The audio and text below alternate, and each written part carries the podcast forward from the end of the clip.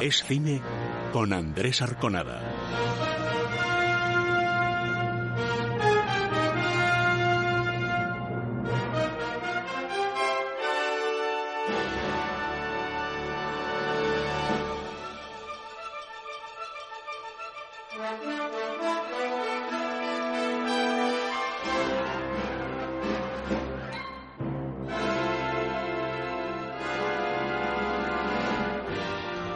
Amigos, muy buenas noches. ¿Cómo estáis? Bienvenidos a Cine en el Radio. Hola Sergio, buenas noches. Muy buenas. Eh, también les saludamos hoy a Javi, que está al mando de toda la parte técnica. Y señalaros que tenemos el programa muy repleto, pero que además vamos a tener la presencia de Adrián Lastra, que nos va a hablar de una película precisamente que se estrenaba la semana pasada. Un actor muy en boga, está en teatro, está en la serie de televisión evidentemente eh, popular, que es Velvet, que vuelven a rodar otra otra serie no, iba a decir, otra mm, eh, compañía, es decir, mm, va a hacer otra, ¿cómo se llama? Cuando... Collection. Sí, Velvet Collection. Otra cuando, no, cuando continúa, ya hicieron una temporada anterior, temporada. Una nueva temporada están rodando para eh, Movistar. Y como os decía, Nocten, que ya se estrenó la semana pasada, volverá a estar muy presente gracias a la presencia de Adrián eh, Lastra. Así que estas son algunas de las cosas junto con una barbaridad de estrenos que se estrenan esta semana.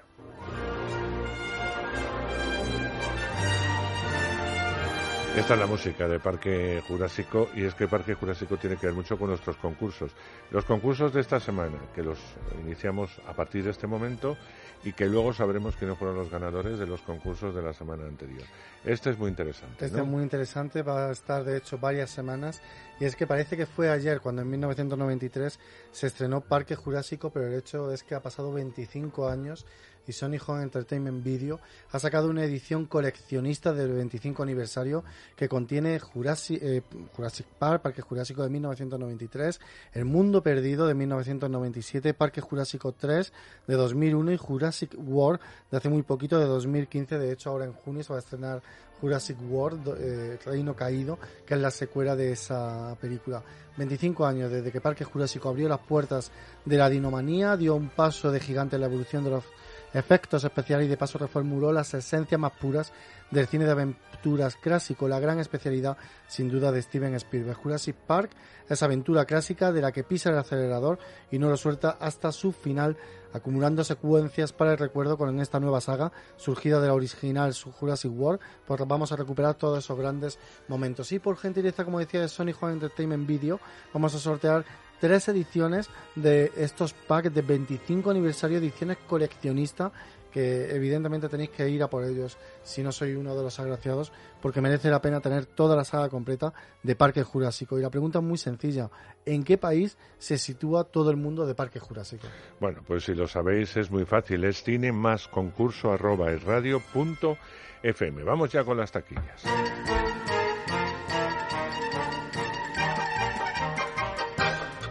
Empezamos con la taquilla norteamericana, ya que en primer lugar, y como yo creo que hasta que, no sé Deadpool qué va a hacer, eh, que se estrena también en América la, la, semana que viene, ¿no? o este fin de semana, no lo tengo muy claro, pero vamos a ver eh, qué va a pasar con Deadpool y si le arrebata el primer puesto a Vengadores, porque ya la caída de Vengadores en esta tercera semana es del 46%. De todas maneras, poco les debe importar porque lleva un acumulado de 547 millones de dólares. En cuanto a Life of the Party, en su primera semana ha hecho 18 millones y medio. Breaking Nine, en su primera semana una producción muy pequeñita de 6 millones de dólares, lleva ya 16 y medio.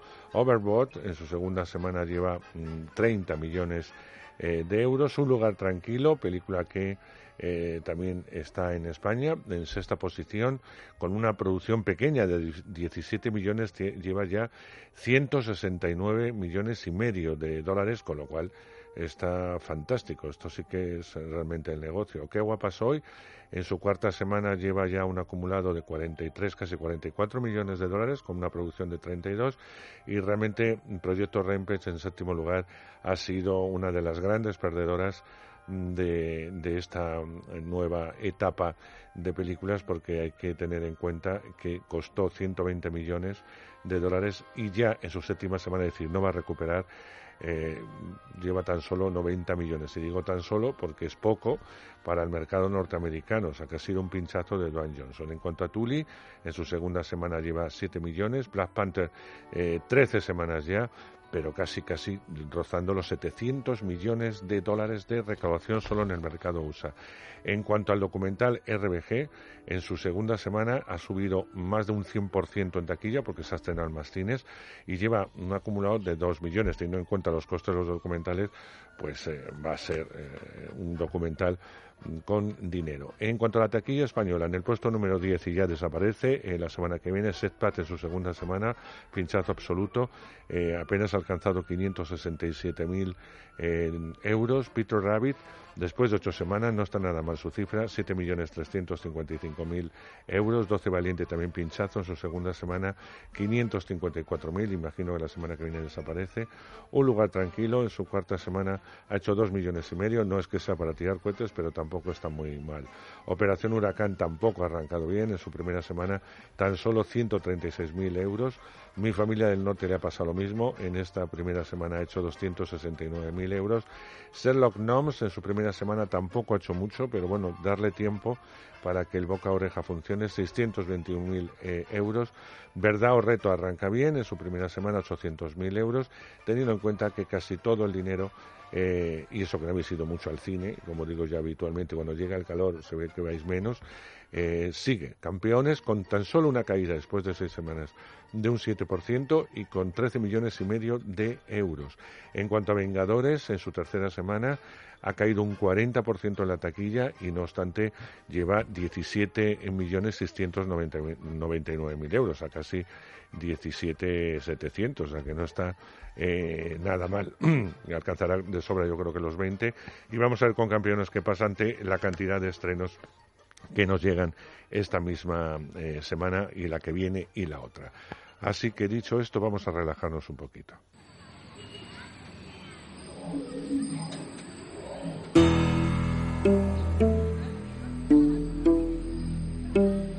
Ya sabéis que esta es la música que nos acompaña al balneario de la Concepción. El balneario de la Concepción se encuentra enclavado en el Valle del Gabriel, el mayor espacio natural de la comunidad valenciana, con más de 30.000 hectáreas. Su flora, fauna y paisaje le convierten en un enclave natural único. Las aguas minero-medicinales de Villatoya fueron descubiertas en 1786, un franciscano del convento de Mahora.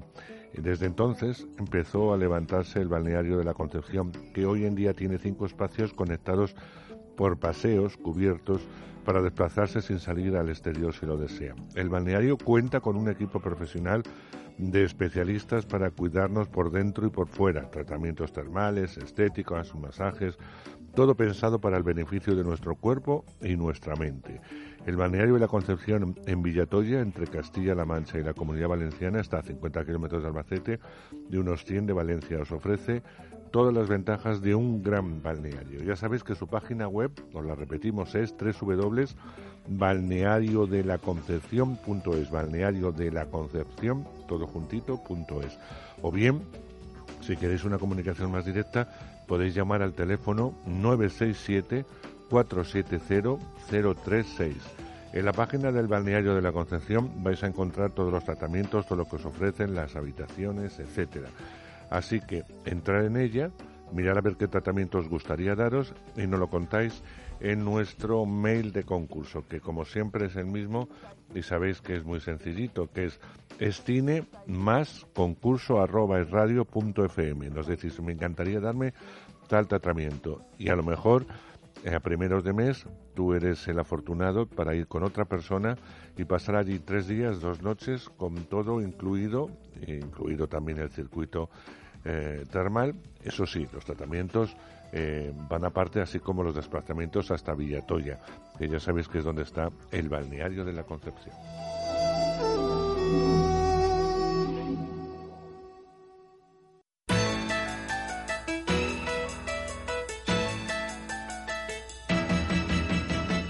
Llegan los estrenos y el estreno más fuerte, sin ninguna duda, de esta semana es Deadpool 2. Ya sabéis que este superhéroe un tanto especial, eh, fruto de una sorpresa, con una producción muy pequeña, la Fox, que tiene los derechos de este superhéroe de Marvel, alcanzó cifras exorbitantes en todo el mundo con lo que casi es una parodia, pero no es ninguna parodia porque es irreverente, es oed, es infantil, es grosero, pero es muy divertido. Así que todos íbamos con muchas ganas de ver Deadpool 2 y a mí, al menos, no me ha defraudado eh, nada.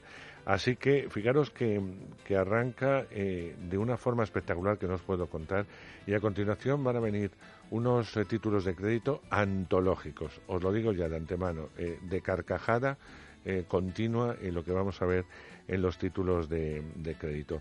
Bueno, la historia, sin que os haga ningún spoiler, es que mm, este hombre deberá luchar contra ninjas, yakuzas, una manada de, de Cans, eh, mm, tiene que viajar alrededor del mundo para descubrir la importancia de la familia porque le ha sucedido algo traumático y, evidentemente eh, se tiene que enfrentar a muchas, muchísimas aventuras, en muchas de ellas bastante cutres como son. Y hasta ahí voy a leer. A los que os gusten los cómics no hace falta que los recomienda, a los que no.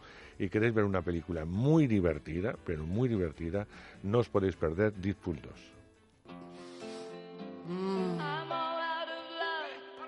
Deadpool 2. me cago en tu vida! creo que me he cagado. Error. Creo que he sido yo. Menuda vida llevas, Tepe. Actitud temeraria.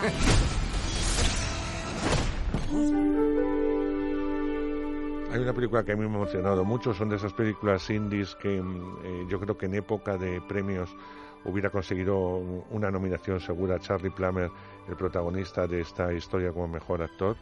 Hablamos de la, de la historia de Charlie Thompson, un chico de 15 años que abandonado a su suerte tras el, el, fallecimiento de su padre, se embarca en un peligroso viaje en busca de su tía, de la cual no tiene noticias desde hace mucho tiempo, acompañado por su mejor amigo, que es Lien, un eh, Leon Pitt, que es un caballo de carreras al que roba porque está viejo y le pueden matar en cualquier momento, va a aprender o va a intentar eh, seguir esta aventura de encuentro y lo va a pasar realmente mal.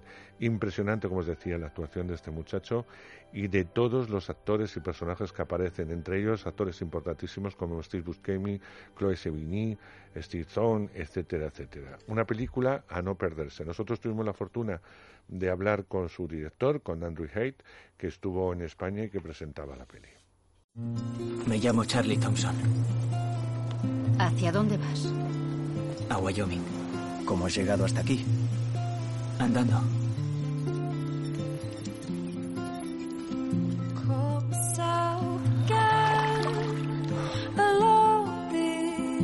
Bueno, Charlie, ¿por qué has venido a Portland? Mi padre se ha trasladado aquí. ¿Dónde has estado? He encontrado trabajo. Ajá. ¿Qué clase de trabajo? ¿Cómo se llama este? Linon Pit.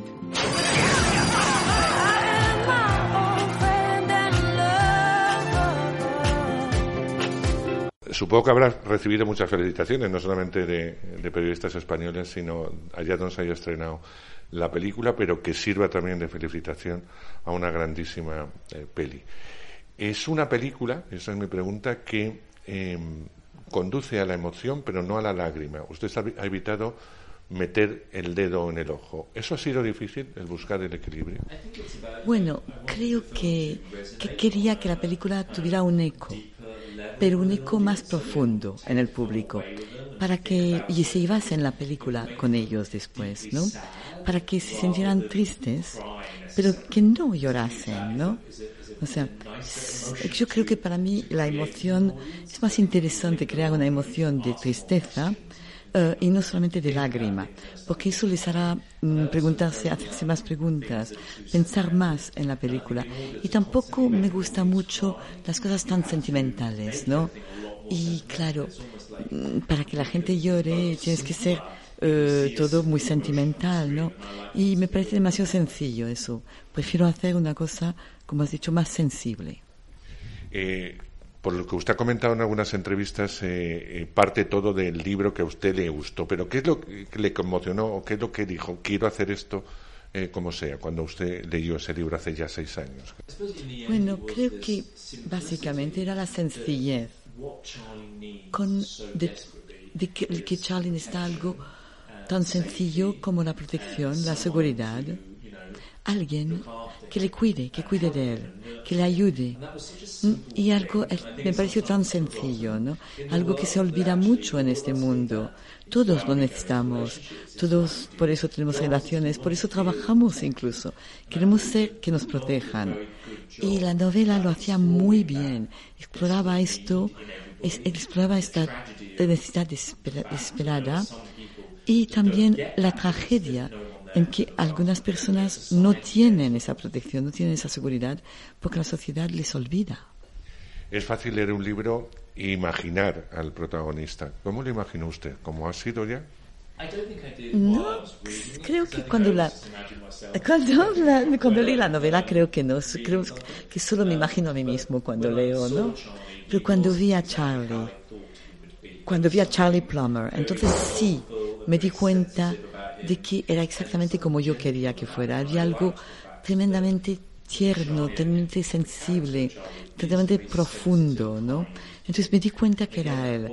Y efectivamente el personaje de, de Charlie es alguien muy sensible, algo que no suele verse en ese tipo de historias. Pero usted va más allá y roda la película en orden cronológico, cuando es más fácil rodar por, por exteriores o por decorados, ¿no? ¿Y ¿Cómo, cómo ha sido eh, la experiencia de rodar en ese orden? Bueno, había a veces realmente no pudimos, ¿no? Pero en, en su conjunto sí, fue cronológicamente. Siempre he rodado así, ¿eh? con mis películas anteriores también. Creo que ayuda a los actores y a mí personalmente, cuando intentas hacer algo sutil, es importante saber qué has rodado para pasar a la siguiente escena. Y cuando yo creo que a veces las películas no son nada sutiles porque tienen que rodar totalmente fuera de orden, ¿no? Entonces siempre van a la versión más obvia de la escena en vez de intentar hilar algo natural de una escena a otra. Y hablando de dificultad, rueda encima con animales. ¿Cómo ha sido la experiencia? Bueno, fue mucho más fácil de lo que yo creí, porque el caballo estaba muy bien domado, su entrenador era maravilloso también.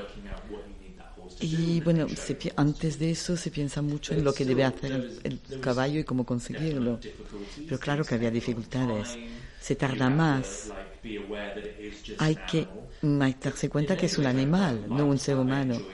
Pero me disfrut- disfruté con esto, porque Charlie casi improvisaba con alguien, ¿no? Eh, con algo, y porque nunca sabes realmente cómo va a reaccionar el caballo en el mismo momento. Eso me pareció genial. Eh, hay algo, y volviendo al inicio de la conversación, que me gusta mucho de la película porque usted habla de la desgracia y de la soledad. La soledad es fácil de ver en el cine, pero ¿cómo se cuenta la desgracia? Para que entendamos a este ser desgraciado. Es muy, efectivamente, muy desgraciado. Y la, la- la desgracia es muy, pesa mucho, ¿no? Que cae encima de la persona, pero también toda la gente que le rodea. Y te sientes, o sea, no sabes qué hacer cuando eres, mm, en fin, feliz, ¿no? O sea, cuando eres desgraciado. Y yo quise rodar la película de una cierta distancia para verle cómo lucha, cómo intenta salir de esto, eh, pero no podemos ayudarle, no podemos echarle una mano. Y al mantener las distancias, eh, pensé que se podía mostrar más al público cómo es la desgracia. O sea, manteniendo el mundo a una cierta distancia. Pero un personaje que nunca pierde la esperanza. Puede, puede que yo sea pesimista y optimista a la vez, ¿no? Creo que si no tienes esperanza es muy difícil seguir adelante. Y creo que es, sobre todo en el contexto americano, ¿no? Hay ese, esa esperanza innata en el sueño americano. Y lo veo en la gente. Mm, La gente, aunque sean viva vidas muy difíciles, o sea, creen profundamente que la vida irá mejor, que su país mm, conseguirá lo que quiere. O sea, lo creen realmente. Creo que todos nosotros tenemos un rayo de optimismo, pero es aún mayor, mucho mayor en, es- en Estados Unidos. Y es curioso porque yo cuando salí de ver la película, a mí me da la sensación de que es un personaje con una gran capacidad para amar y que no le deja. Sí, creo que probablemente tengas razón, tenga razón. Desesperadamente quiere ser amado y comprendido, pero también quiere querer. y además quiere tener una vida normal, quiere seguir viviendo. Pero claro, no puede abrirse a la gente. Y sabe también que el mundo a su alrededor no le va a dar la oportunidad. No va a darle la oportunidad para mm, realmente sacar adelante su potencial. Me pareció muy triste. O sea, que o sea, no le da, no le da, su mundo no le da la oportunidad de ir hacia adelante. Es verdad, y yo creo que lo apuntaba él, que eh, a veces en el cine nos quedamos con historias en grandes ciudades, ¿no? Eh, al, adentrarse un poco en una América mucho más profunda, uno se encuentra, no solo por parte del personaje, como lo hablaba antes del dolor, sino con el dolor que le acompañan los personajes que son auténticos eh, supervivientes, los que les toca encontrar a Charlie. Exacto, y los notas cuando cruzas Estados Unidos. He conducido mucho por las áreas, zonas rurales, ¿no? Entonces entras en comunidades realmente aisladas, ¿no? abandonadas, donde no se reconstruyen las casas. Y la gente en esas comunidades están agarradas, los unos agarrados los unos a los otros, ¿no? O sea, gente, ¿sabes? Del ejército que había estado en el ejército, que viven juntos, que crean una extraña familia, ¿no? Gente perdida que realmente se mantiene juntas. Es, supongo que es algo Mm, sí, de la, de la, forma en que se tiene que vivir en Estados Unidos, pero para mí me dice, es, me, o sea, me dice, me, perdón, me hace eh, ver cómo la gente necesita estar conectada, tiene una, una necesidad desesperada de conexión. Imagino que los actores tan importantes que hacen esos roles secundarios le han dicho que sí porque hay personajes, ¿no? Sí. Para algunos actores Uh, sí, para algunos actores que igual no serían personajes bastante brillantes, ¿no? Para hacerlo. Pero alguien como Steve, Bush, como Steve Buscemi o Claude Sevigny entienden cómo funciona la historia, ¿no? Entienden que podían entrar y salir de la historia, ¿no? Y todos disfrutaron de esto, de la historia. Y pensaron también, creo que sintieron también que son papeles no habituales para actores como ellos. Y fue genial tenerlos, desde luego. Eh, es verdad, me decía un compañero a la salida del cine que le había impresionado mucho la foto. Y, a mí me impresiona también porque eh, eh, las secuencias de calor, las secuencias del sol abrasador, la sed del propio personaje y del propio caballo, sin desvelar demasiado, por, por esos desiertos, te produce una cierta angustia. Eh, imagino que eso la cuida mucho, lo que es la foto de la peli, era muy importante. Sí, pienso mucho en la fotografía y cómo cada imagen debe reflejar algo de lo que intento decir en la historia. Esa, ese calor, ¿no? Es muy difícil comunicar el calor, ¿no? Para mí, eso es, digamos, es una mezcla entre el sonido y la, y la imagen y que haga un, crea un, una sensación que, en la que te puedas sumergir. Y, es muy interesante lo que usted hace de grandes planos generales y primeros planos, es decir, nos, eh, nos muestra la inmensidad de un desierto y el primer plano de, su protagonista y el agotamiento que lleva encima, no solamente del cansancio, sino también mental. Si no puede más, efectivamente. Sí, toda la película, sí, al, al principio tiene esperanza y poco a poco la esperanza se pierde, o sea, cada vez está más cansado, cada vez el mundo es más extraño, ¿no? Es un poco como si el mundo ya no entiende el mundo que le rodea, como si le rodeara, lo que le rodeara fuera cada vez más amplio y estuviera más perdido en su interior. Yo no sé si tiene suficiente distancia de, la película, pero me gustaría saber qué es lo que más le gusta de la peli, si era lo que usted había soñado previsto. Es muy difícil decir eso, ¿no? Porque claro, lo has visto mil veces, ¿no? Hay tantas decisiones que has tomado, a veces pues mm, es mitad mitad, ¿no? O sea, no siempre es lo que tú quieres, ni lo que tú esperas. quizá si la película es exitosa, por lo menos es algo, ¿no? Para mí, em, la hacer cine es crear una sensación, ¿no? Y cuando vi la película, sí, estaba la sensación de que yo quería tener. Entonces, no, quiero pensar en qué está mejor, qué está peor, ¿no? Sino simplemente en saber que he creado la sensación que yo quería. Pero no veo mis películas ¿eh? una vez que están acabadas. O sea, no la he visto desde el estreno en Venecia el pasado otoño. Quizá vuelva a verla en tres o cuatro años y entonces seré más objetivo. Yo ya acabo, solamente felicitarle de nuevo y decirle que una vez que uno ha visto esa película, dan ganas de abrazar a los seres queridos que tienes a tu lado. Ya con eso me vale. Muchísimas gracias.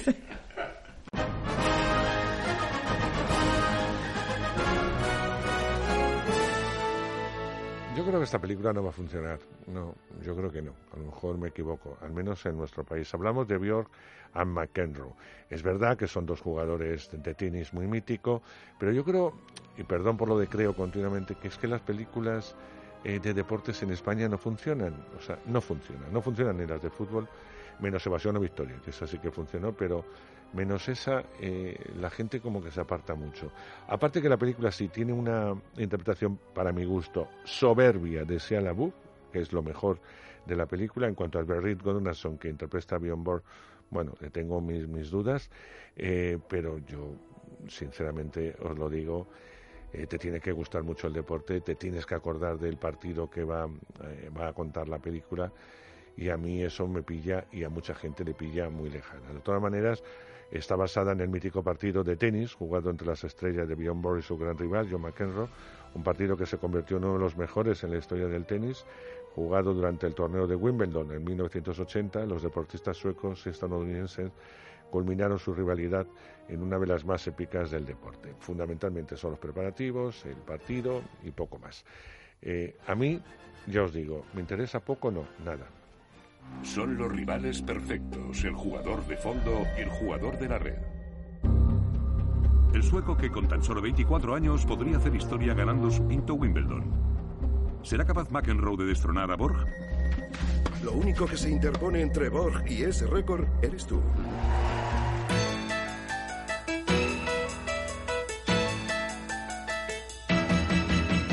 Estrellas de cine no mueren en Liverpool es una historia muy bonita em, que yo no conocía. Es una historia sencilla, hecha con pocos medios, pero eso no se nota, con mucha inteligencia, eso sí se, se nota, y dos interpretaciones, bueno, dos, no, muchas, pero dos fantásticas como son la de Annette Bening y Jamie Bill. El niño, ya sabéis, siempre va a quedarse como el niño de Billy Elliot. Pero también está Julie Walter, está Vanessa Redgrave, Stephen Graham, Kenneth Cameron, Francis Berger, en fin, hay unos actores británicos maravillosos. Es la historia real de Peter Turner, que era un actor eh, que interpreta Jamie Bell, eh, que se enamora profundamente de la gran estrella de Hollywood que fue Gloria Graham, que interpreta, como está claro, Annette Bening, en la primera vez eh, que, la ve. es, estamos ante una estrella del pasado Hollywood de Glorioso, donde incluso ya llegó a conseguir un Oscar, pero bueno, ya las cosas no le van como le van, está actuando en Inglaterra y Gloria se convierte en su nueva vecina, una oscarizada diva, como os decíamos, de Hollywood, alegre, divertida, llena de energía. Él es un joven actor que comienza a cosechar tímidos éxitos en el Liverpool de finales de los 70, pero ni la diferencia de edad entre ellos, que era bastante considerable, ni la fama impidieron el flechazo que dio lugar a una de las historias de amor más apasionadas y comentadas de la época, aparte que reales, porque ahí sí que hubo una historia de amor nada morbosa. Totalmente recomendable a los que les gustan los biopics, les gustan las historias, los cotidianos de Hollywood, y a los que les gustan las buenas películas sin más, porque es una buena película. Repito, las estrellas de cine no mueren en Liverpool. Tú eres el vecino, ¿no? Y tú eres la vecina. Necesito una pareja para mi clase de baile. Si te preparo una copa, ¿entrarías a mi cuarto a moverte conmigo? Si me preparas una copa, entro y te limpio el baño. Entonces, ¿esto es como una cita? Eres preciosa. Es Gloria Graham. Un nombre importante de las pelis en blanco y negro. Una estrella de cine. Reconozco esos morritos.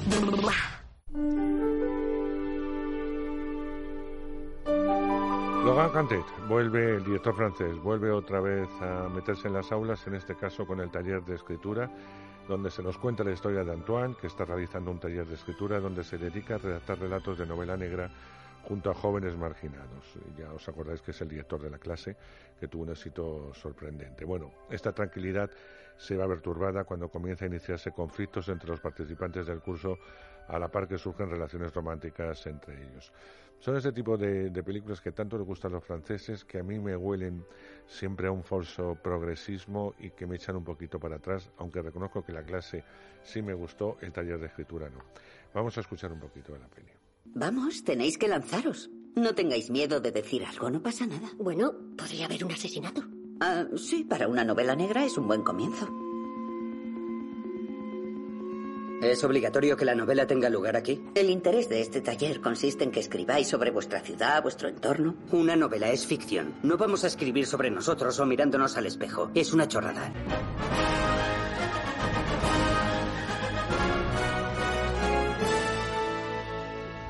Finalizamos con Hannah.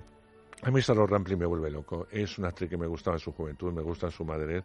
Y yo sé que esta película, dirigida por Andrea Palodro, pues eh, a lo mejor no es para todos los gustos porque tiene su tempo, tiene su forma de contar una historia y de introducirte en la misma. Pero me parece una grandísima película, sobre todo, sabéis que a veces digo esto, a los que os gusta mucho el cine en versión original, a los que os gusta un cine distinto, un cine muy independiente, eh, pues a ese tipo de público eh, seguramente le guste Hannah, que es una mujer castigada por la vida, que vaga entre la realidad, que vive día a día y la negación de alguna forma de sí misma. Su marido ha sido encarcelado y ahora ella paga las consecuencias por ello. Además tendrá que luchar no solamente contra sí mismo en la soledad que le sume la pesadumbre, es la primera entrega, según parece, una trilogía sobre mujeres que quiere profundizar en la lucha y las situaciones de las que se enfrentan día tras día. No tenemos muy claro por qué el, marido está en la cárcel, por qué el hijo eh, la rechaza y no le deja ver al nieto, por qué le pasan tantas cosas tristes a esta mujer. Pero acompañamos como si la cámara se metiese con ella eh, a este viaje magnífico interpretado, como os decía, por una grande como Sarro Helen, quería preguntarte si podría salir un poco antes hoy. No me encuentro bien. Nunca se lo perdonaré. Y tú tampoco deberías.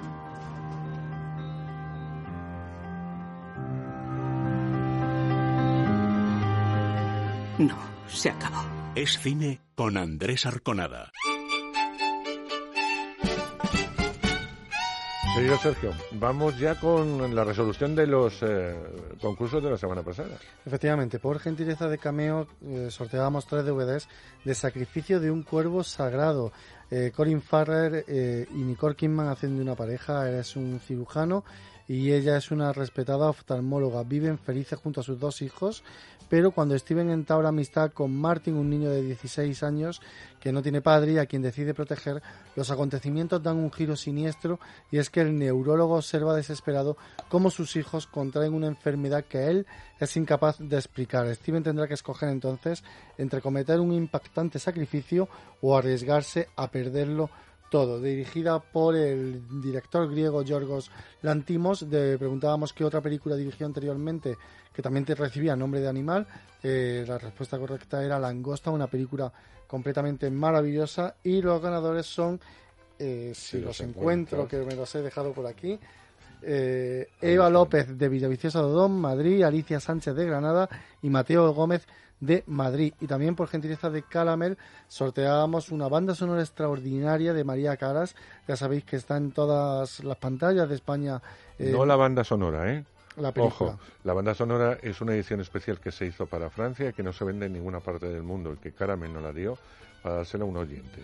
O sea, no la busquéis porque la banda sonora de esta peli no está. Efectivamente, y este disco es un disco totalmente imprescindible si os gusta una joya, si os gusta María Caras y ya sabéis que en cine está María Baicaras desde la semana pasada, que es muy muy recomendable. Totalmente recomendable. Y preguntábamos qué hacía tan diferente a María Caras, sin lugar a dudas pues el 99,99% de las respuestas era su voz. Efectivamente, yo creo que más que su voz, que lo era, era la presencia escénica que tenía esta, esta mujer.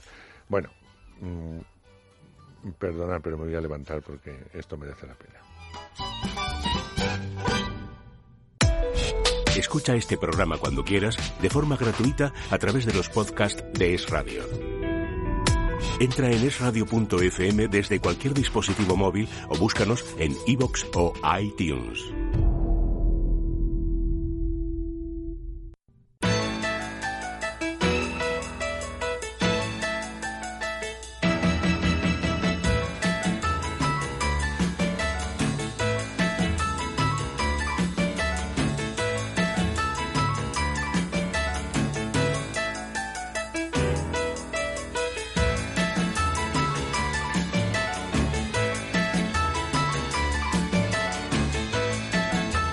Pues es un placer eh, hablar con el invitado que tengo a mi lado, porque claro, lo mismo hace tele que hace, que hace cine, que es el caso, que hace teatro, vamos, está haciendo teatro en la actualidad y de todo ello también tendremos que hablar un poquito. Pero sí es verdad que no es habitual verle en una película de terror.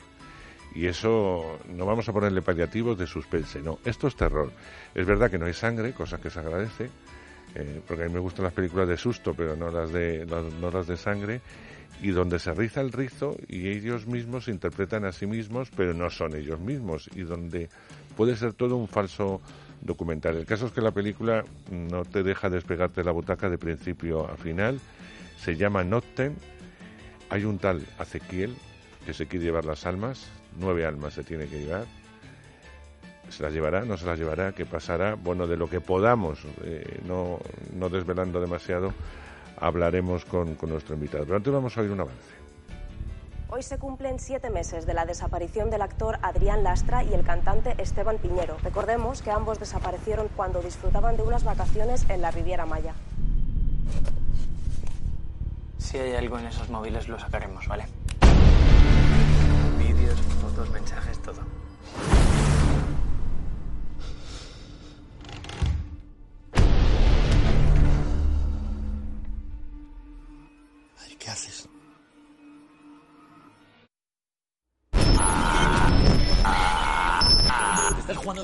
Hay dos personas que son mis amigos que no sabemos dónde cojones están.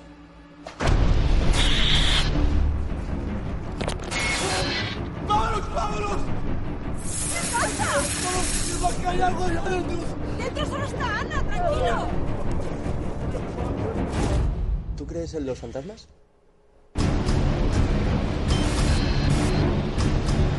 Bueno, pues esto es un poco la música y la tensión, sobre todo en la parte final y en una casa, en un sitio como Cancún. La historia arranca eh, con dos, eh, dos amigos que se van a, Cancún, se van a México, y hace un año ya que han desaparecido. En casa de alguien que le pide también otro compañero, otro amigo, que es el personaje de Alex, que se interpreta a sí, de Alex González, que se interpreta a sí mismo también, pues le pide que revise unos móviles y los móviles va a ver esas experiencias paranormales que va a ir descubriendo este hombre que también se va asustando al tiempo que vamos viéndolo el espectador. Por eso hablo de documental, porque es un falso eh, documental. ¿Cuál es una de las cosas curiosas? Bueno, pues porque se interpretan a sí mismos. Lo que pasa es que yo creo que nunca les ha ocurrido nada de esto. O sí, vaya usted a saber. Adrián Lastra. ¿Qué ¿Cómo tal? está usted? ¿Está Muy bien, un placer estar aquí. Igual que quiero decirte que no te habrá pasado nada de esto, paranormal. Hombre, eh, la película está basada en un, en un hecho que me sucedió a mí. Pues eso, sí, cuéntame. Entonces, no esto, sabía. o sea, no está, no, no hay que engañar al público diciendo que está basado en hechos reales. Yo no tengo al demonio en mi casa, ni he desaparecido un año, ni nada. Es cierto que nos fuimos a Cancún, es cierto, a rodar, pero es mentira. O sea, no, no tenemos a Araquiel en nuestra espalda que nos vaya a robar el alma y nos vaya a matar. No lo tenemos. Pero sí sucedió en mi, en mi antigua casa. Yo soy muy miedica, muy miedica. Entonces, yo empecé a escuchar muchos ruidos, como puertas, y yo me empecé a cojonar mucho porque soy una cojona. Y se lo dije a Basti, a mi amigo, a mi compañero de la película, y dije, tío, Basti, me está pasando esto. Y, y, me, y me muero, tío. Me muero como, se como aparezca algo. Y me dijo él, "Apro- eh, grábalo, si puedes. Y yo le decía que era imposible, que yo no me podía poner a grabar en mi casa porque me iba a volver loco si yo veía algo. Y entonces una noche me grabé. Pero lo que se ve es nada. Hmm. O sea, que lo- a- creo que al ojo humano no se puede percibir nada. Eso Ya. ya, depende mucho del... De la mente, claro. Exactamente, de la mente de cada uno. Ese vídeo se lo pasó a Marcos Capotá, que era su amigo, el director y guionista, y dijo, oye, yo voy a hacer una película de esto. yo voy a grabar, voy a- quiero hacer un, como un falso documental.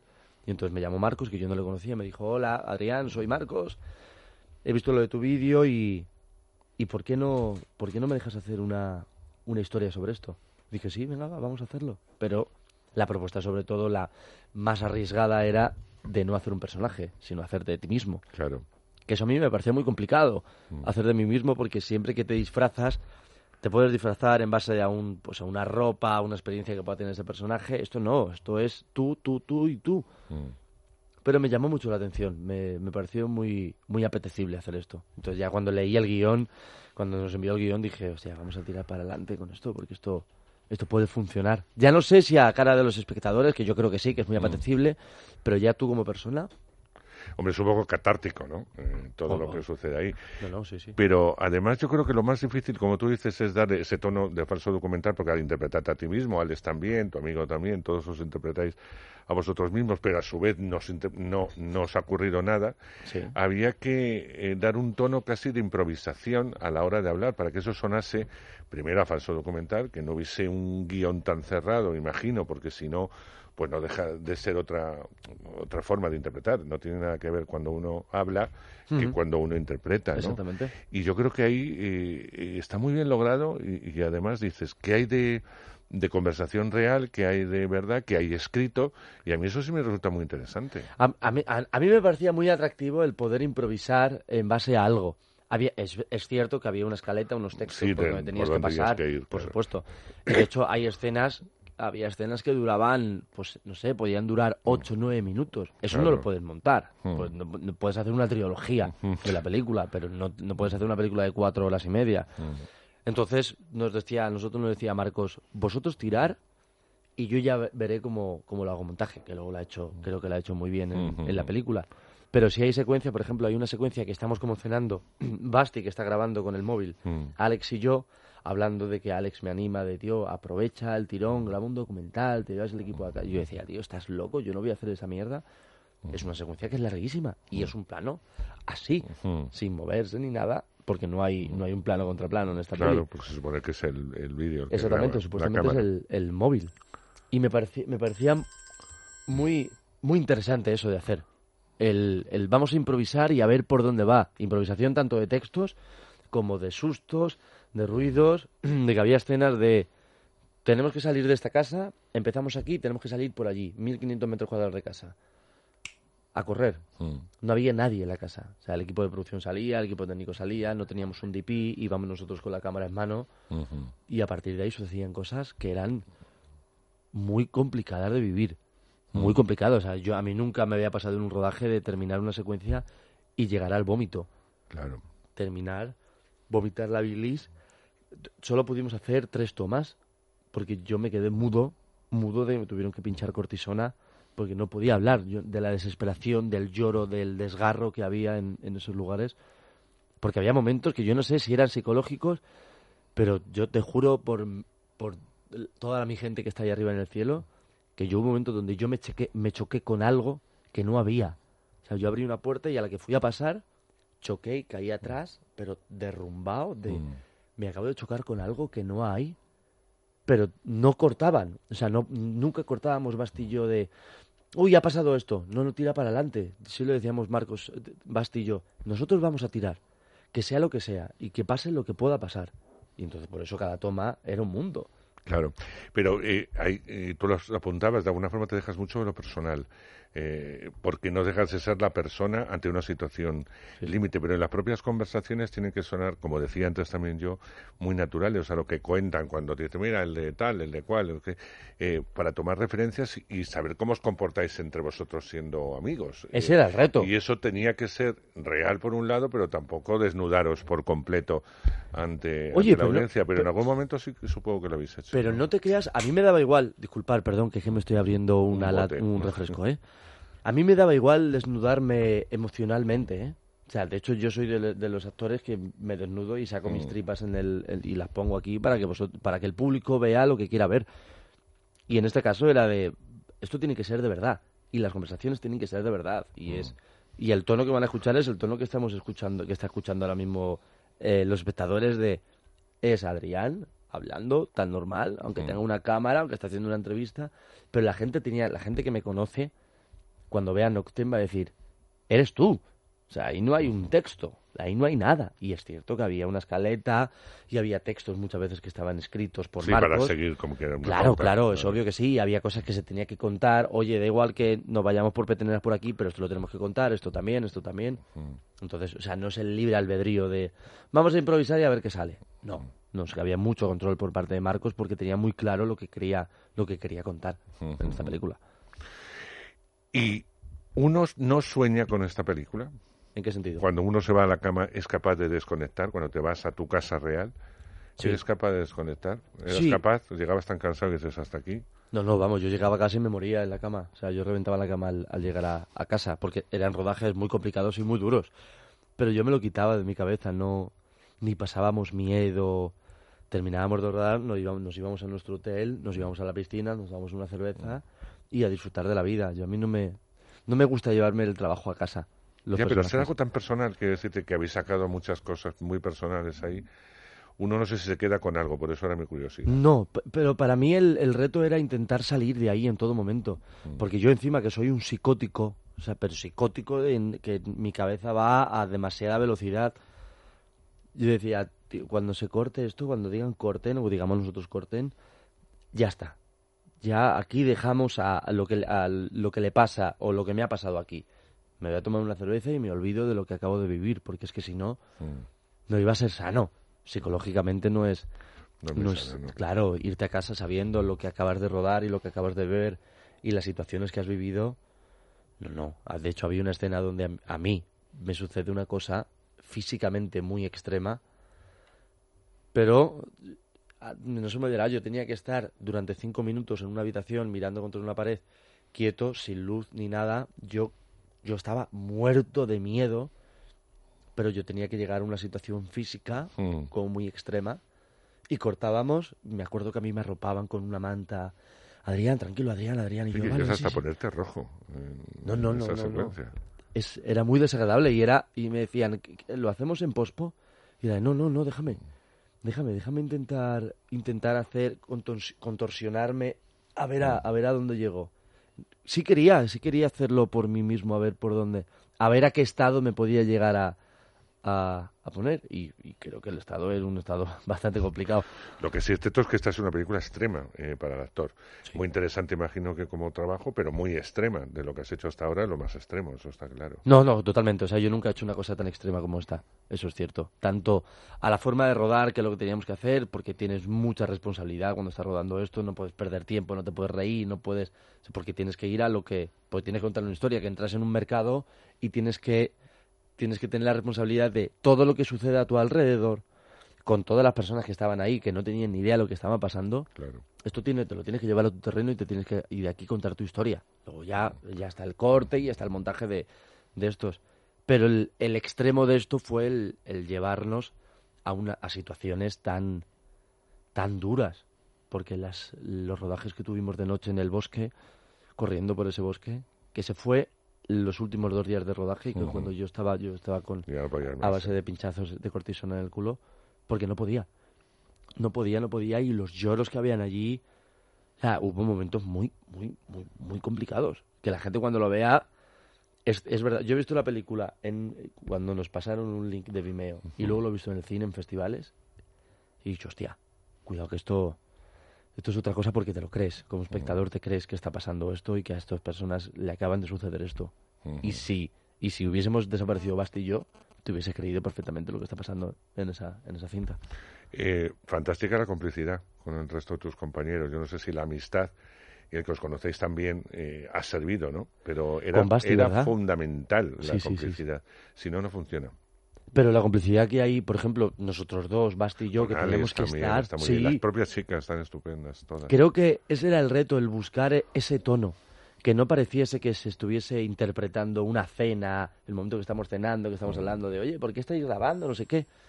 Eso tenía que, eso tenía que ser natural. Y ahí sí había un texto, ¿eh? Ahí sí de, oye, chicos, esto no lo digamos, vamos a tirar más por aquí y por aquí. Entonces nos íbamos a primera. Pero, claro, el, el, el tema de que sea todo realidad, que sea verdad, Por eso yo, se habla de Velvet, se habla de, yo hablo de mi familia, hablo de mis chaches, hablo Mm. de, hablo de un montón de cosas que, porque quería hablar, porque me salía en ese momento y los pones y fuera. Pero claro, la, la, la complicidad entre Carla, entre Mariam, yo a Carla sí la conocía, a Marín también la conocía, a Basti le conocía, pero Basti y yo no habíamos tenido una relación íntima de mejores amigos. Sí, nunca. como aparece en la peli. Claro. Y fíjate, bueno, ahora somos, ahora somos como hermanos, ¿eh? a partir de, a partir de Noctem somos uña y carne. Pero era complicado el que el público se creyese. Esa amistad. Y creo que se ve. Yo es una que- amistad entre tres, porque Alex también tiene mucho que ver, la propia obsesión de él pasando Sí, sus sí, sí, cintas, claro, etcétera, claro. es algo que necesitaba la, la película. O sea, alguien que se niega a pensar en una desaparición normal, ¿no? Que es A mí me parece un reto muy bonito. El trabajo que hacemos todos en esta, Mm. en esta película. Y mira que la gente decía, pero es, es muy fácil porque estás haciendo de ti mismo. Y es de, no, no, amigo. No, tiene, no tienes ni idea. O sea, entonces, creo que es más difícil hacer de ti mismo en una situación así que crearte un personaje. Claro, porque tienes donde apoyarte, ¿no? Claro. Además, el directo te cuenta el antes y el después y ya está. Y sobre todo porque hay una cosa emocional y la, la parte íntima de cada uno es muy complicada de contar. O sea, porque están las vergüenzas, están los miedos, están el, el a ver cómo cuento yo esto, que la gente va a saber cómo soy. Lo que se ve es lo que está y es como somos en, este, en, en, esas, en esas situaciones, con lo cual... O sea, no se, va, no se ve nada extraño, o sea, nada íntimo que digas, uy, yo no sabía que Adrián hacía pis así. No, No, no. pero sí se ven situaciones que... No, uno se vacía, ¿no? Eh, como dicen algunos, vacía del alma. Eh, es, es otra forma de exponerse o desnudarse, que es a lo que yo me refiero. Sí, hubo cierto pudor, y ya me has estado explicando que no, que en el momento entraste de lleno en el, Pero de lleno, en ¿no? el proyecto y no has tenido ningún problema. Y los ensayos que, te- que tuvimos con Marcos será el buscar esto, el buscar el, el, el que fuesen las propias personas, que fuese un, que fuese un puro documental, un mero documental. O sea, y el tono es que, para mí el tono es- me parecía muy importante en la película, tanto para mí como para el resto de los compañeros y sobre todo para el director. Y desde las primeras, los primeros ensayos, porque está la vergüenza, el Basti además, que es su primera película, y la interpretación que hace a mí me parece maravillosa. Mm. Claro, es el vamos a encontrar el que nos sentamos cómodos, el que da igual que yo tenga una cámara, que tengas que mirar aquí en vez de... Porque también hay cosas, muchas partes técnicas, no es de que voy con un móvil y hago lo que quiero. No. No, claro. O sea, que no dejar de estar rodando un- una película. Una película. Por cierto, me comentabas, has visto, la película ya se ha visto con público porque ha ido a algún festival, Festival. y tal. ¿Y cuál es la reacción? ¿Cómo ha sido? Porque Brutal. Eso sí que es interesante. De verdad que yo cuando vi la primera, la primera vez Noctem en un festival en, en Bilbao, me quedé alucinado de la reacción de la gente, de verdad que es, que es el target de Claro. este- del terror. Había muchas personas que decían que hacía mucho tiempo que no veían una película de terror así. Porque es una película muy personal. Mm. Y donde entras, desde el minuto uno ya estás entrando. Y entonces cuando tienes un feedback tan bonito, tan chulo, que no te van a mentir.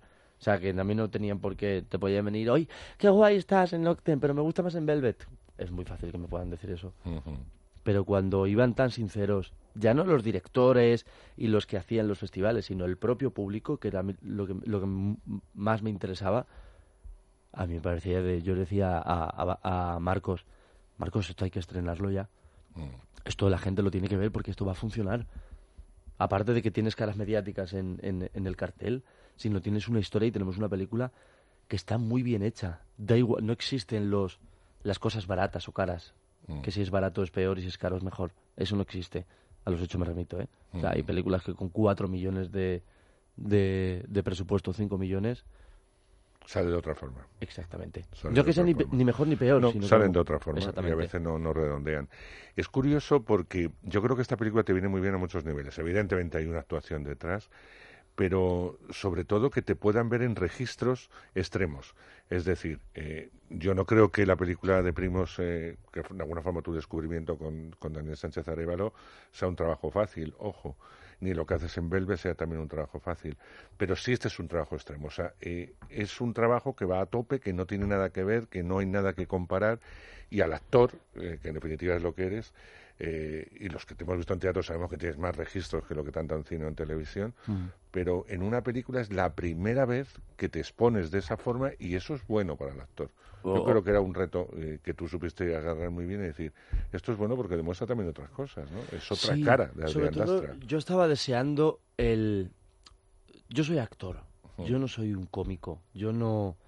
por mucho que me guste la comedia, a mí me gusta hacer muchos colores en los personajes. De hecho, en teatro, como tú dices, Mm. no hago personajes como ni primos, ni Velvet, ni nada de esto. Mm.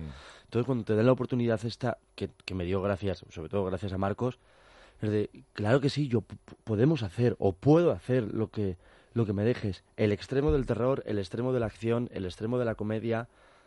Dame cosas, yo no, so- yo no soy Pedro.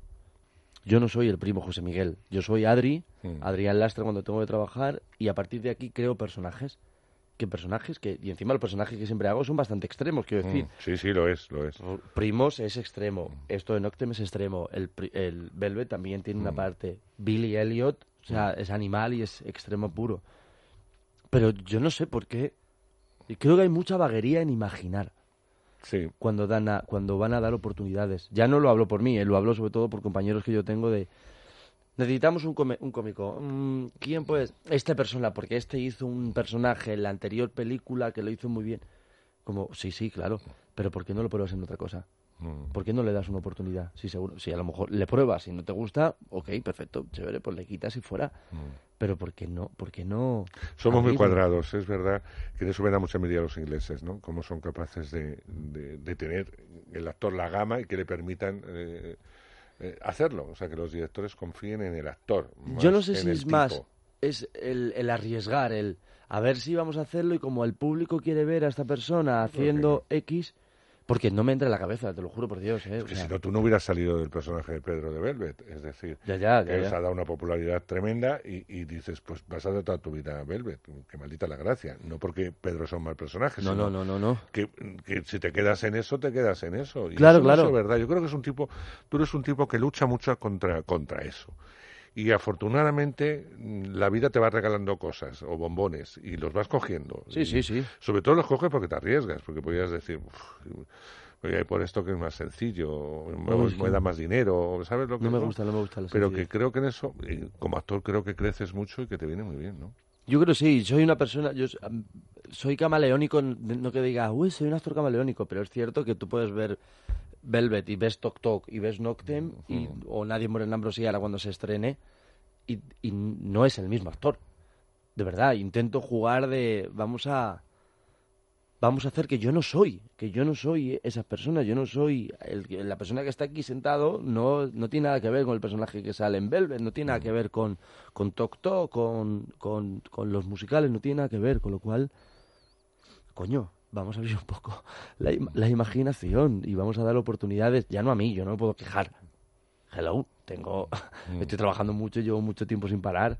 Me he ido a Estados Unidos, he hecho una película y esa acción no tiene nada que ver con nada lo que he hecho yo nunca aquí en España. A pesar que en la peli dices, nunca me iré a Estados Unidos a trabajar, en esta película lo dices. ¿Y Cierto. te irías? Y dices, no, no. Es verdad, es verdad. Pero es cierto que yo, esta película la rodamos hace tres años, Mm. en- o dos años. A mí me ha cambiado mucho también la forma de pensar, la forma de ver la vida. Creo que el mundo es muy grande y que hay muchas oportunidades también dentro de, dentro de, de tu oficio. Mm. ¿Y por qué no abrirlo? A los, a los hechos me remito. Yo me fui a, a Los Ángeles en enero y a las dos semanas me salió esta peli. Y es que no tiene nada que ver. Pero allí es muy gracioso porque allí los perfiles que a los que me optaba o me preguntaba no, no tenía nada que ver con lo que hago aquí. Claro. No me, nunca comedia, una cosa liviana, sensible, nunca. Allí era el malo, incluso, incluso que yo no me lo considero el guapo, todo lo contrario que aquí. Aquí es el perdedor, el divertido, el feo, el débil. Y yo no tengo, si me conoces yo soy agradable, pero yo no tengo una cara agradable. O sea, mis perfiles no no no es un perfil que diga, uy, qué guay, me encantaría tener-". tampoco eres ningún feto.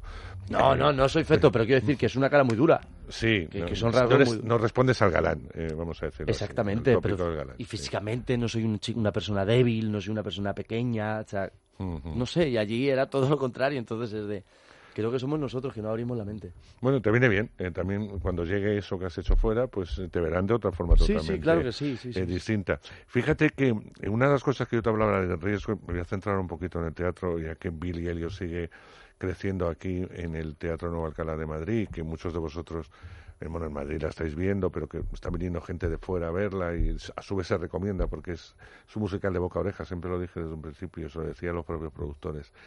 Pero a mí en principio que me sorprendió mucho que aceptases el personaje de hermano de Billy Elliot, al principio me sorprendió, digo, hombre, yo creo que tiene, tiene un bagaje para hacer un personaje más fuerte en un musical como lo has hecho en un momento dado en otros musicales. Pero luego cuando yo vi eh, lo que hiciste, eh, y yo vi una previa, tengo que volver a verla porque quiero verla ya ya rodada, ¿no? La vi con una previa y, es difícil ver una previa, aunque eh, las previas eran estrenos, estaban estupendas.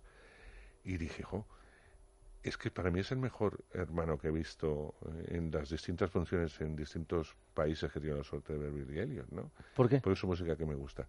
Porque sacas algo que los demás actores no sacan, que es mezclar esa brutalidad eh, que tiene el personaje, porque es muy bruto, bruto, pero al mismo tiempo sabe sacar toda la ternura de la que es capaz ese personaje que se esconde en su ignorancia, en su, en su poco cerebro en muchas ocasiones, pero sí en su nobleza.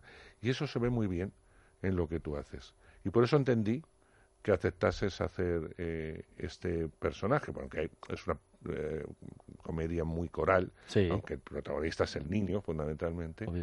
Entiendo muy bien el porqué, viéndola viendo la función. Sí, fíjate, a mí me lo preguntó mucha gente, él, el por qué, por qué iba a hacer Billy si era personaje secundario. Dije, pero para mí es que no existen personajes secundarios, ni personaje pequeños ni un actor mediocre. Da igual que a ti te digan, te den un, actor, un personaje muy pequeño como sea el caso de Tony, era de, ok, ¿cuántas escenas tiene? ¿Tiene seis? No te si yo, si yo, si te voy a reventar, o sea, quiero decir, como cuando me subo a un escenario, yo soy de, la gente me conoce, me saco las tripas y enseño todo, todo, todo, cada función. O sea, no es de.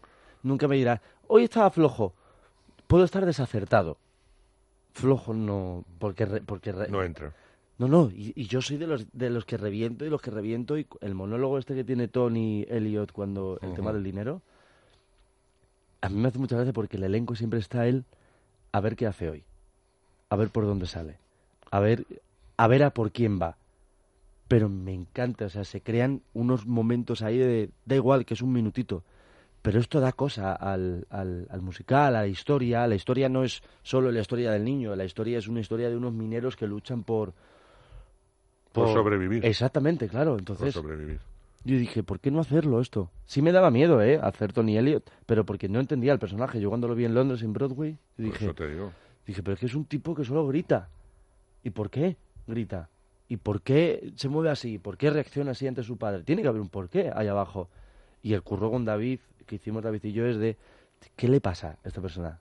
¿Qué sucede? ¿Qué, qué tiene? Aparte de tener ignorancia, que sea animal, es falta de cariño, falta de comunicación, falta de, de qué. Porque ahora yo estoy descubriendo ahora que en vez de odiar a su hermano no le odia, sino que le protege. Mm. ¿Sabes? Lo que pasa es que no sabe cómo. Exactamente, le protege a base de... Pero que está muy bien hecho. Eh, que, bueno, que David te habrá, te habrá ayudado mucho, evidentemente, para eso ser el director, pero que tú lo sabes sacar muy bien. Y por primera vez yo lo vi, vi ese personaje, pero mí era un personaje que me caía mal.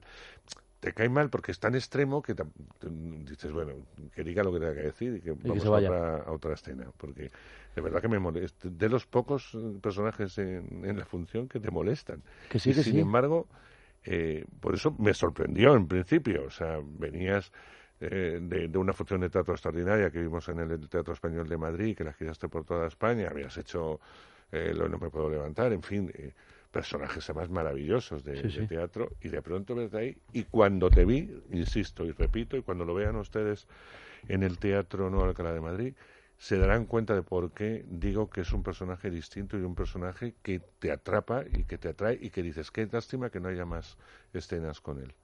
Porque, Qué fuerte. es que es cierto, a, mí, a mí lo que me pasaba con Tony es que no, no me gustaba. es que cuando me lo propuso David dije, David, no me gusta. No me, yo no he entendido nunca este personaje cuando lo he visto. Billy Elliot, el musical es la maravilla y todo el mm. mundo debería hacer Billy Elliot. Mm. Pero Tony, tal como se está representando en, en otros lugares donde yo lo he visto, era de, tío, yo es que eh, no, no, no quiero caer bien. Está claro que yo no quiero caer bien. Pero, la, pero yo tengo que entender el porque esa persona es así.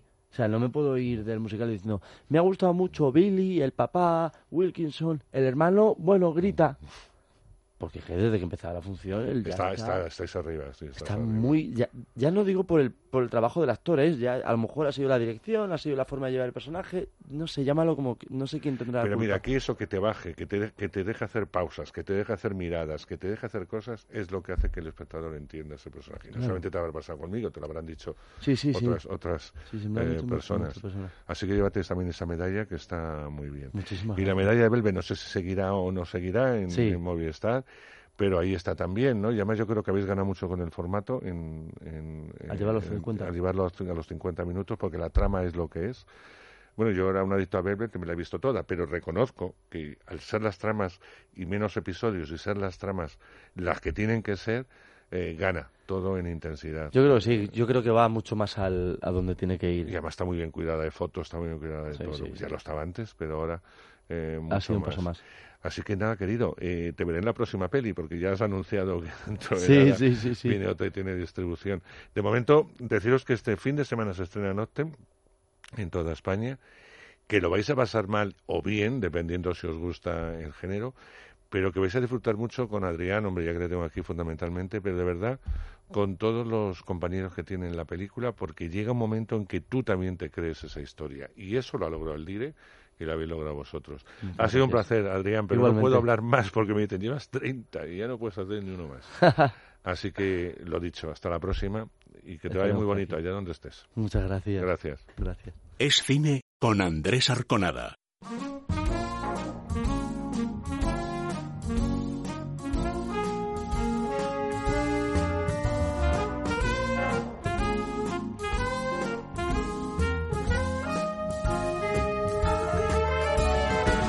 Me gustan estos libros, hola Nuria, buenas noches. Buenas Me noches. gustan estos libros que, mm, que se leen bien, que no tienen 400 y pico páginas.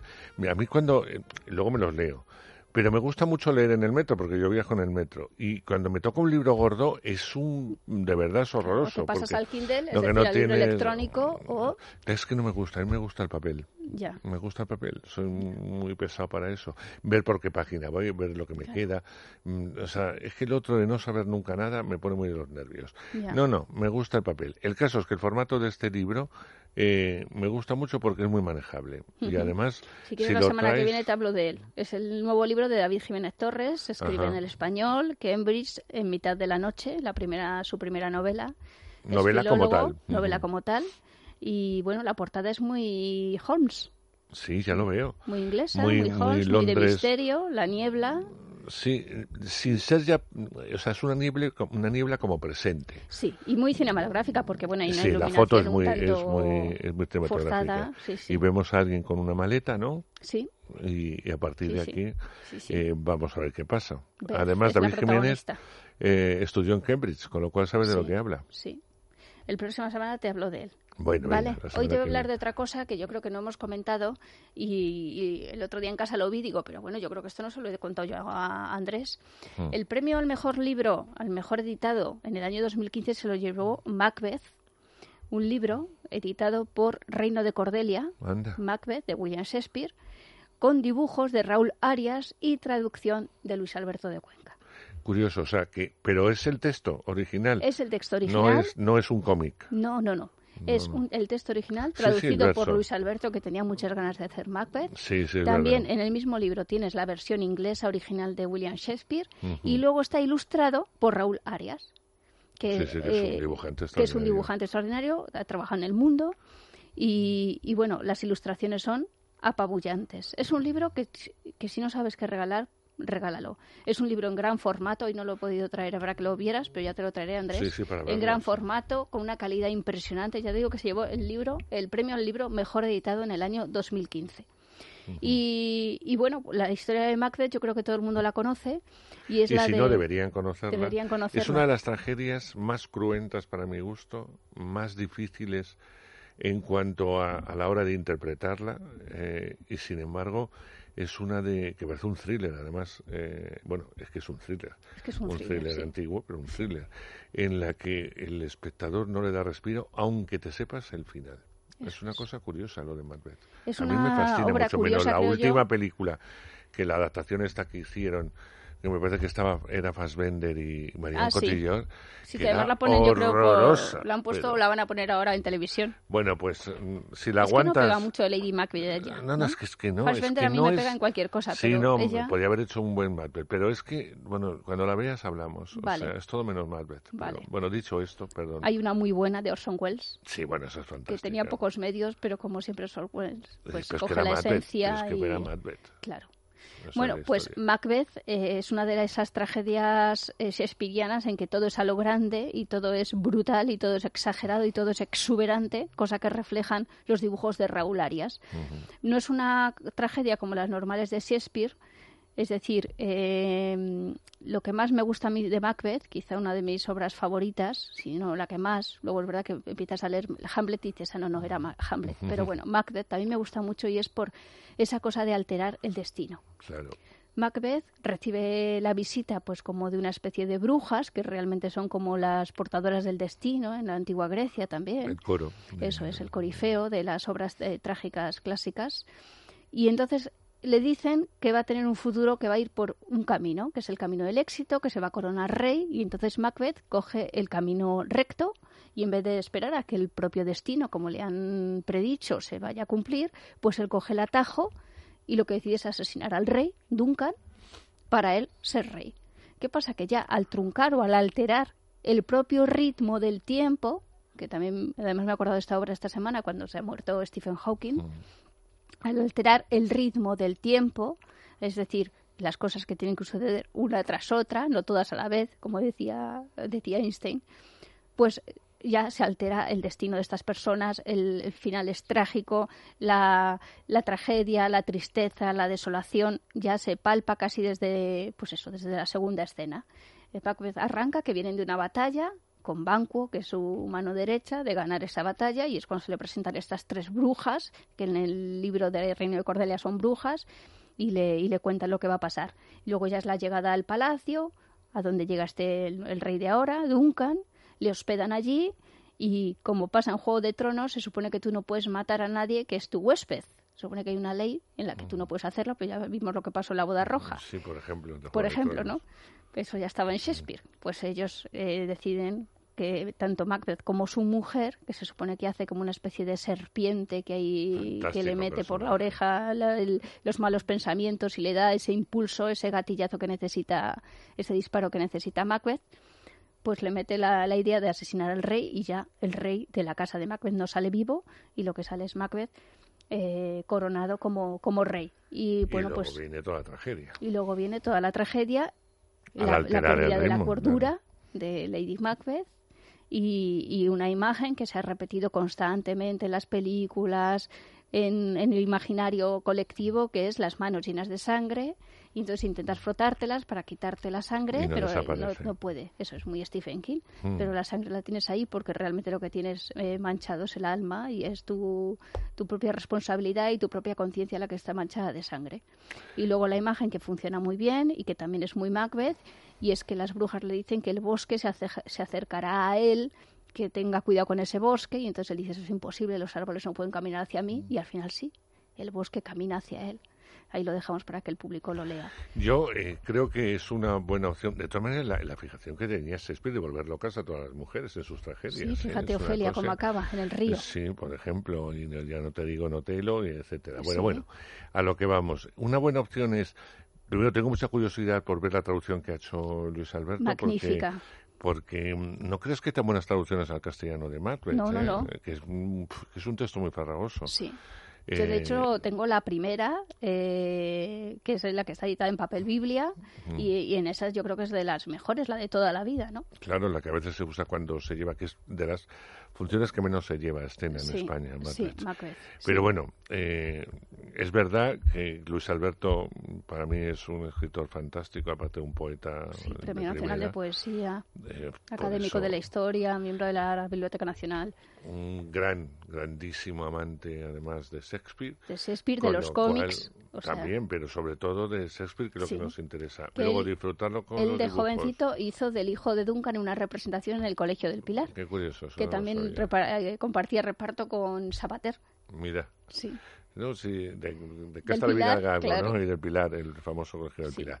Bueno, pues eso es una delicia. Y cuando acabéis de leerlo y de disfrutarlo con los dibujos, porque además viene acompañado con, dibujos, Sí, no es, además no es un Macbeth tipo Laurence Olivier, sino es un Macbeth el que sale dibujado, que además yo creo que es así, pues eso, casi muy vikingo, con mucha barba, con mucha sangre, muy sucio, Sí, muy pues, oscuro. Por eso te digo que el Fassbender daba muy bien en Sí. esto. Yo no recomiendo que veáis esta, eh, sino que veáis la de Orson Welles, la que os, la que os decía Nuria, porque es un prodigio de adaptación. Sí, Con las sombras, además, la oscuridad.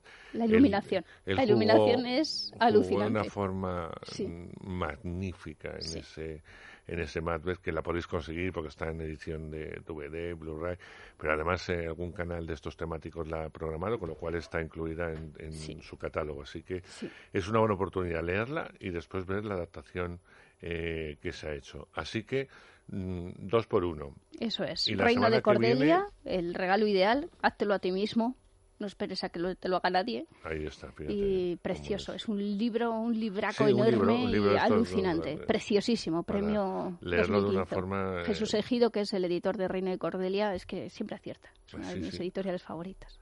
Pues em, el- la semana que viene no es de tus editoriales favoritas. Eh, Quiero decirte que no sé si me has traído alguna vez algún libro de esa editorial porque no me suena, Pues te traeré otro la semana que viene. pero me traerás otro y hablaremos de Cambridge y, y hablaremos de David Jiménez. Venga, muy bien.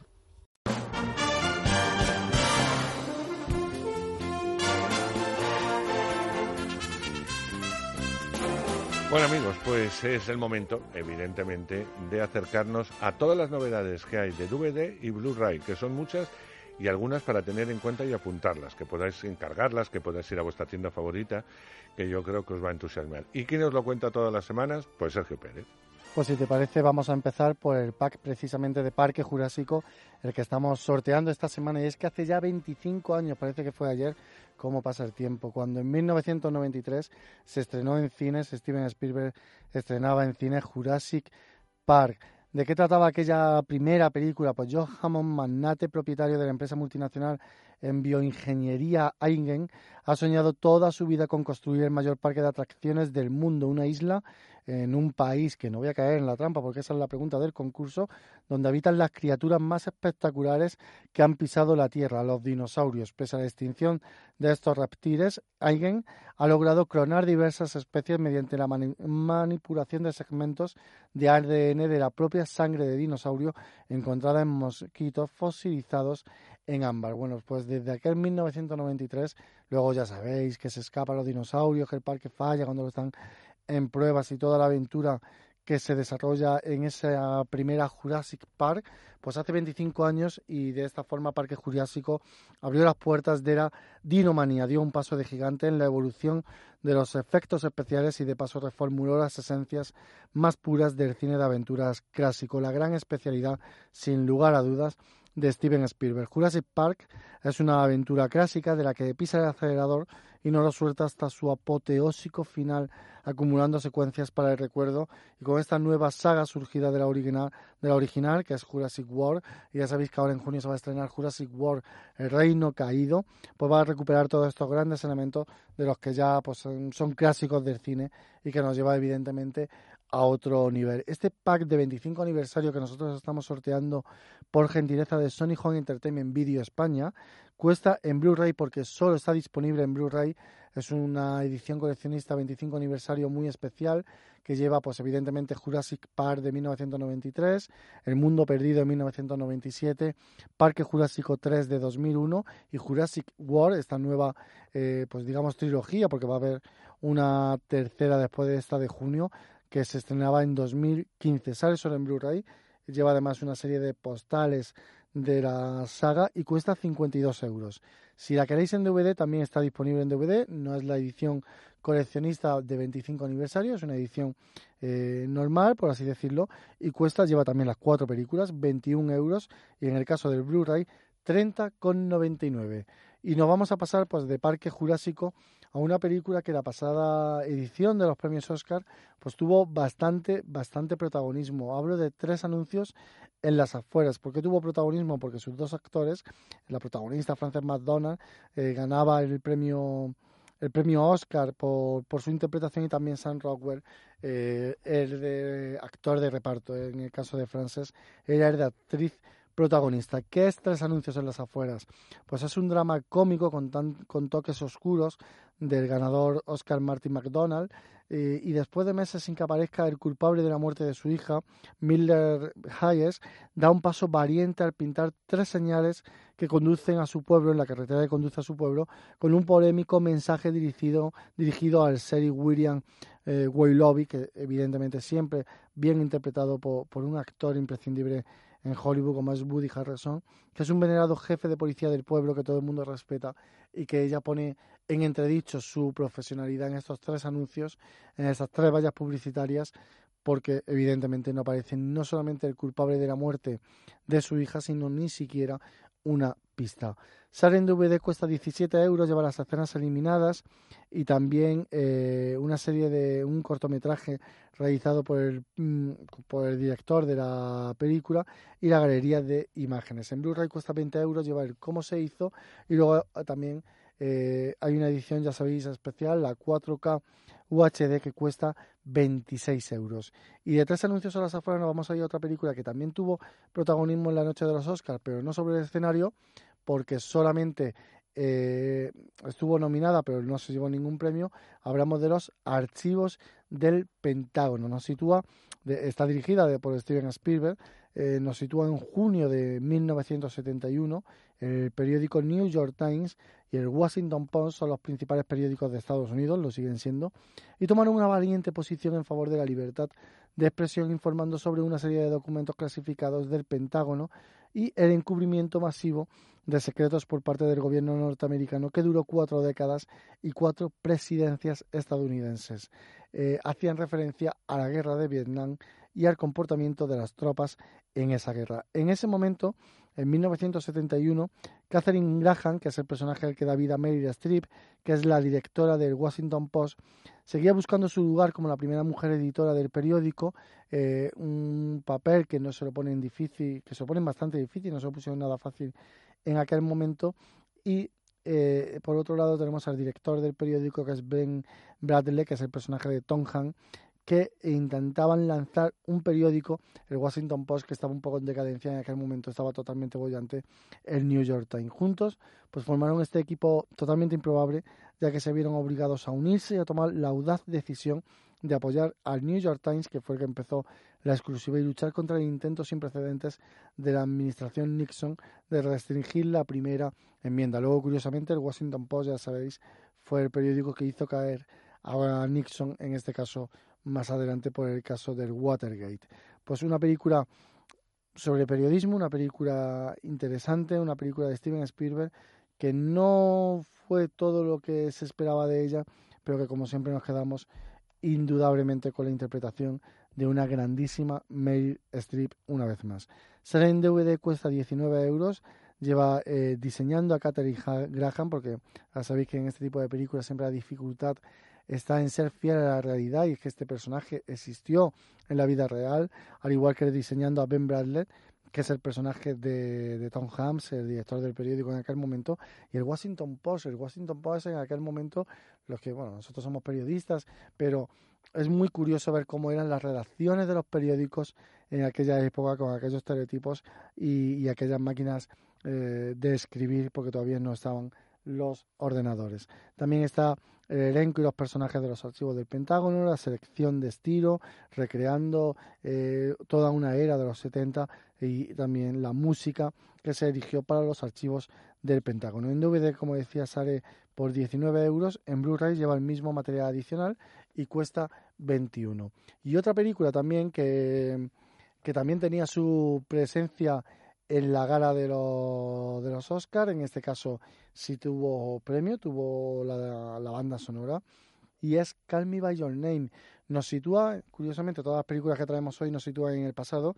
Nos sitúa en Italia en el verano de 1983 cuando Helio, que es el personaje de Timothy Chalamet, un precoz joven de 17 años, pasa el tiempo de, en la casa de su familia transcribiendo y escuchando música clásica, leyendo y coqueteando con su amiga Marcia. Un día llega Oliver, que es el personaje de Armie Hammer, que es un joven estudiante estadounidense, que ayudará a su padre, que es un eminente profesor. Helio y Oliver van a descubrir la emocionante belleza del despertar del deseo sexual de, este joven durante un verano que cambiará las vidas de ambos para siempre. Call, Me By Your Name sale en DVD, cuesta 19 euros, lleva imágenes editarias y se hizo Call Me By Your Name. La charla con Amy Hammer, con Timothy Chalamet, además de con, su director, también el comentario de, de actor y director y el videoclip oficial de la película Mystery of Love de Suhan Steven. Sale eh, en Blu-ray también con los mismos contenidos adicionales por 21 euros. Y seguimos con películas que tenían que ver en la pasada noche de la pasada gala de los, de los Oscars. Han salido todas de golpe. El instante más oscuro. A medida que las tropas de Hitler se expanden por toda Europa y amenazan al Reino Unido, Churchill es nombrado primer ministro y deberá liderar y proteger la nación de la mayor amenaza jamás conocida.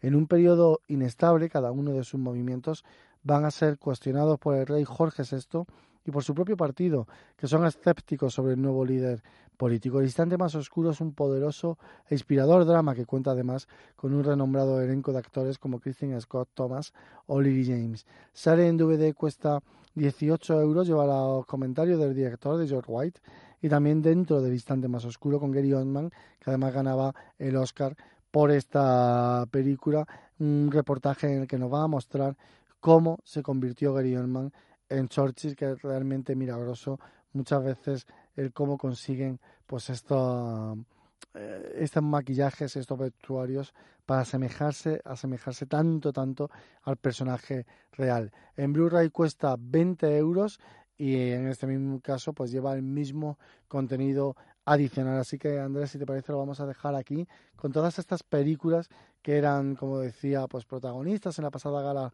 de los Oscars, tras anuncios a las afueras, los archivos del Pentágono, Call Me By y el instante más oscuro que ya tenéis en todas vuestras tiendas habituales donde compréis los DVD, los Blu-ray o los nuevos formatos como el 4K UHD y por supuesto ese pack que volvemos a recomendar, 25 aniversario de Parque Jurásico. Muchas gracias, Sergio. Bueno, y ya te aprovecho para decirte hasta la semana que viene, igual que dar las gracias también a Javi que ha estado ahí en la parte técnica. Le agradezco eh, todo el esfuerzo del programa y evidentemente nos tenemos que ir con lo que es la película de la semana. Grandísima banda sonora, muy ochentera, ¿no? Fundamentalmente, pero bueno, hay un poco de todo y yo quiero recomendarosla eh, vivamente, tanto la peli como evidentemente eh, esa banda sonora. Hablamos de Deadpool 2 y esta es la canción que hemos elegido, una de tantas, ¿no? La de Asos de Celine Dion. Hasta la semana que viene, disfrutar en pantalla grande y en el cine. What's left to do with these broken pieces on the floor. I'm losing my voice, calling on you. Cause I've been shaking, I've been bending backwards till I'm. Watching all these dreams go up in smoke. Let beauty come out